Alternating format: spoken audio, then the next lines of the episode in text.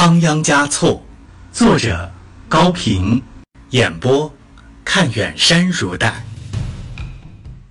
第三章，仓央嘉措诞生，第二集。不久，阿旺诺布就害了病，脸面有点浮肿，眼睛难以睁开。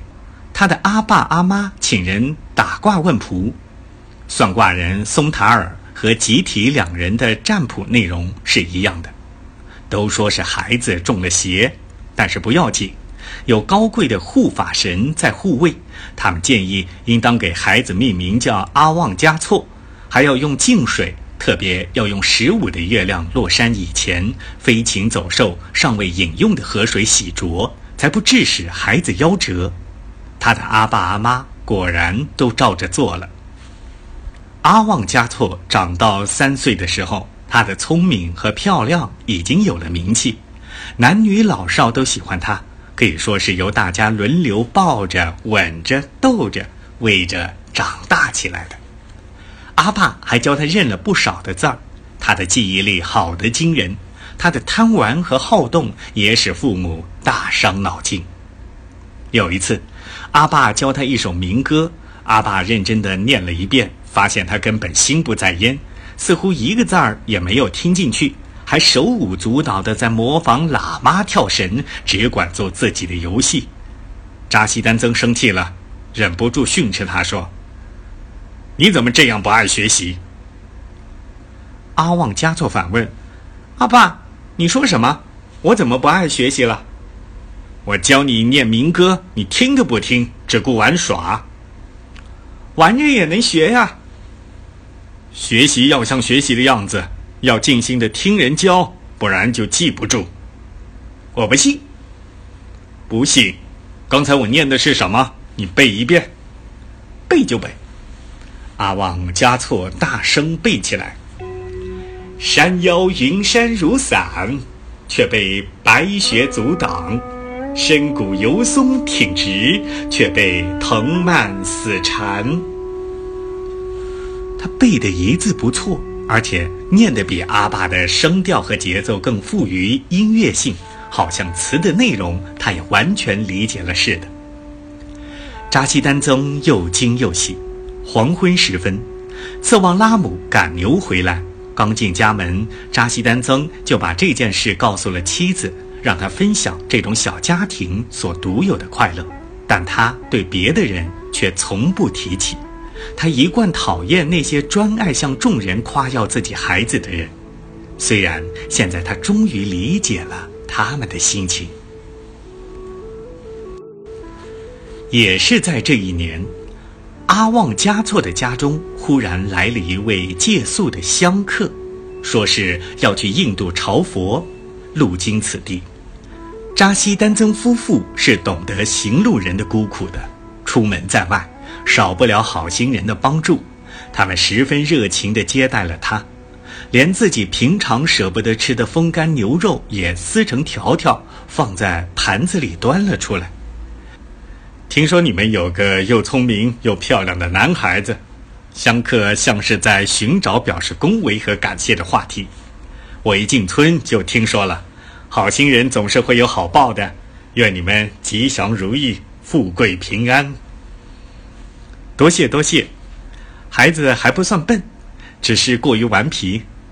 扎西丹增谦和地说：“几岁了？”三岁。策旺拉姆回答：“他的生日大，应当说四岁了吧？”他好像在征询丈夫的同意。啊呃，扎西丹增避开妻子深情的目光，无所谓的答应着。十分庄重的给客人添酥油茶。饭后，香客又问：“公子哪里去了？可以见一见吗？”“准是又和刚祖玩乌朵去了。”次王拉姆望了望将要落山的太阳，“该回家来了。你们忙去吧，我要做一会儿法事。”香客从皮口袋里掏出一个十分精致的黄沉沉的铜铃，在额头上触了一下，轻放在木柜上，手掐着念珠，半闭起眼睛，口中念念有词，神态十分安详。扎西丹增夫妇刚要退出去，阿旺加措跑了进来，小皮袍上沾满了尘土，卷曲的头发上沾着碎草，脸蛋红红的，像染了一层夕阳的光泽。他本来就不认生，见香客对自己善意的笑着，胆子更大了，上前抓住那只铜铃，好奇地看了看，叮叮当当地摇开了。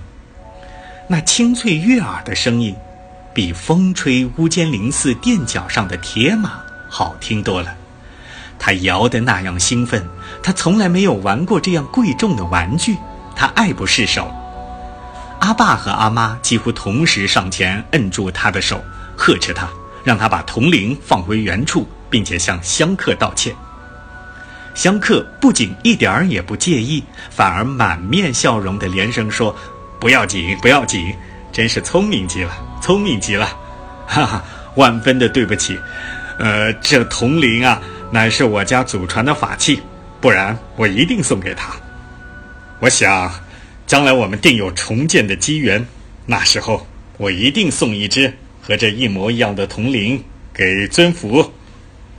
扎西丹曾夫妇越发不好意思起来，自己的孩子不懂规矩，惹了麻烦，客人反而这样客气，这样宽宏大量。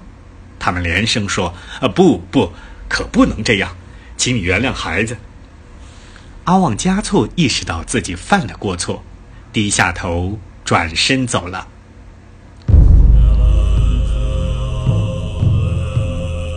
这一夜，香客辗转反侧，没有合眼。第二天一大清早，就向主人告别。使人意外的是，这香客竟然拿出许多银钱，而且带着恳求的意思，请主人一定收下。扎西丹增再三推辞：“就算是我收你的饭钱，再收你的房钱，外加上再收你给孩子买一个最贵的玩具的钱。”连你给的零头也用不完，扎西丹增急了。他不是贪财的人，绝不愿占任何人的任何便宜。何况和这位香客无亲无故，素不相识，初次交往，这么大一个数目的银钱，叫人怎么能接受呢？香客也急了，执意说：“开弓没有回头箭，朋友要交就交到底。你们家并不宽裕。”而我的钱是足够用的，主人还是断不肯收。你到印度朝佛，来回路途很长，用钱的日子还多。